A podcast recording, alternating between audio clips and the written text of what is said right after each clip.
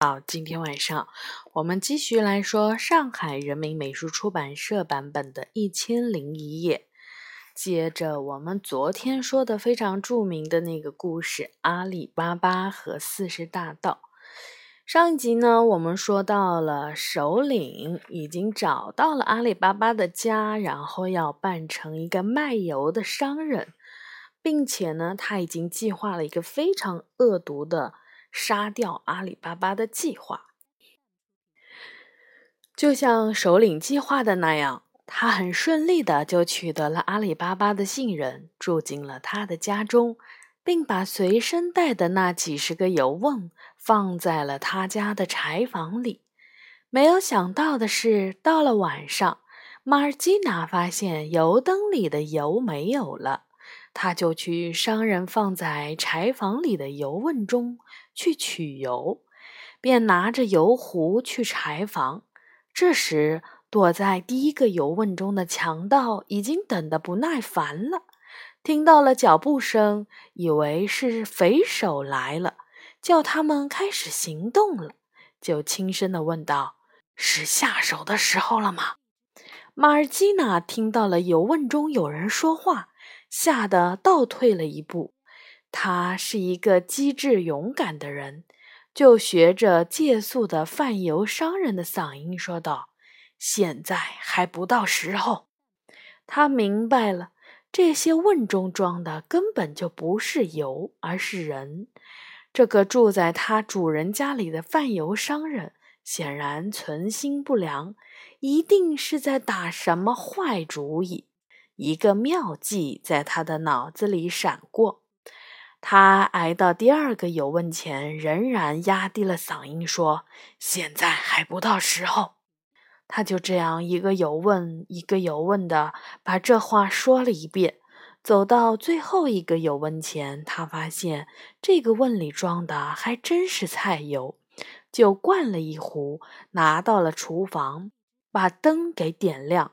然后再回到柴房中，从那个瓮中舀了满满一大锅油，架起了柴火，把油烧开。他把烧得滚烫的油拿到了柴房中，按照顺序给每个瓮里浇进去了一瓢。潜伏在油瓮中的匪徒还没有明白过来是怎么回事儿，就一个个被活活的烫死了。等到匪首开始发号施令，连续拍手三次都没有人响应的时候，他感觉事情很不对劲儿。走到柴房一看，才发现自己的同伴们全被烫死了。他又恐惧又气愤，慌忙中趁着夜色逃走了。第二天，阿里巴巴发现贩油的商人不见了。而他的油瓮还原封不动地摆在柴房中，正莫名其妙呢。马尔基娜走了过来，把所有的一切，包括墙上被人用粉笔做了记号的事情，全都告诉了他。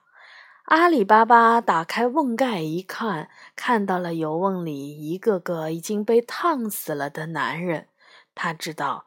这些家伙一定是跟自己死去的哥哥有关，他们是前来报仇的强盗。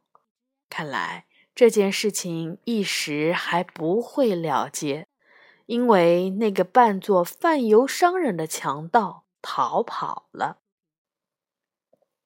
他和马尔基娜在后花园的一棵树旁挖了一个大坑。把那些强盗的尸首悄悄地埋藏好，看不出任何的痕迹。匪首狼狈地逃出了阿里巴巴家里后，心中一直充满了仇恨。他决心再进城去一趟，寻找机会找阿里巴巴报仇。他乔装打扮一番后，一个人又来到了城中。在集市上租了一间铺子，化名改了忘记哈桑，装模作样的做起了生意来。说来凑巧，强盗头子的铺子对面正是格西姆儿子的铺子。匪首以做生意、谈买卖的名义，很快就和格西姆的儿子混熟了。这天，阿里巴巴到铺子里去看望侄子，被匪首在一旁看见了。他一眼就认出了阿里巴巴。等阿里巴巴走后，匪首就向小伙子打听他的情况。格西姆的儿子毫无戒心地告诉他。那是自己的叔父。这之后，匪首对阿里巴巴的侄子更加的热情了。过了不久，阿阿里巴巴的侄子要请盖勒旺吉哈桑到自己的叔父家吃饭。这时的阿里巴巴已经认不出他来了，而匪首却暗暗地摸了摸他罩袍下面藏着的锋利短剑。匪首对阿里巴巴说：“他近来生病了，医生嘱咐他，凡是带盐的菜肴都不能吃。”阿里巴巴连忙吩咐马尔基娜做菜不要放盐。马尔基娜听到这样的吩咐，感到有一些奇怪，但还是照着主人的吩咐做了。吃饭的时候，他利用帮忙摆桌椅的机会。想看一看这位不吃盐的客人到底是什么样子的。他一见到客人，就立刻认出了他的本来面目，并发现了他藏在罩袍下面的短剑。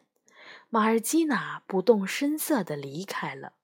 等他们吃完饭，马尔基娜换上了一身跳舞的服装，脸上罩了面纱。腰上系了一块织锦围腰，围腰下面藏着一把匕首。他叫奴仆阿尔杜拉带上了手鼓，跟着他去客厅为老爷和客人表演。他们来到了客厅，表演起来，客人们都看得出了神。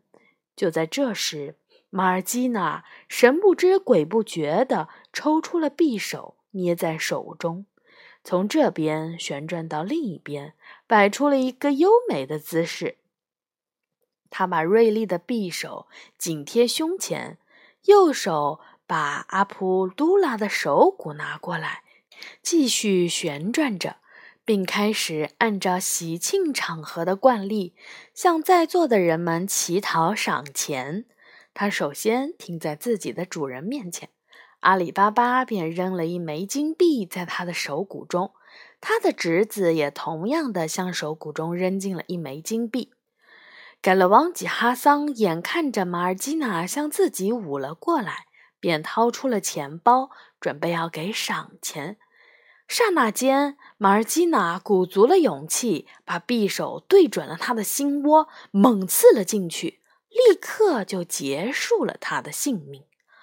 阿里巴巴大惊失色，吼道：“你杀了我的客人，我这一生可将你毁掉了。”马尔基娜告诉他：“这个被他刺死的人，其实就是强盗的首领。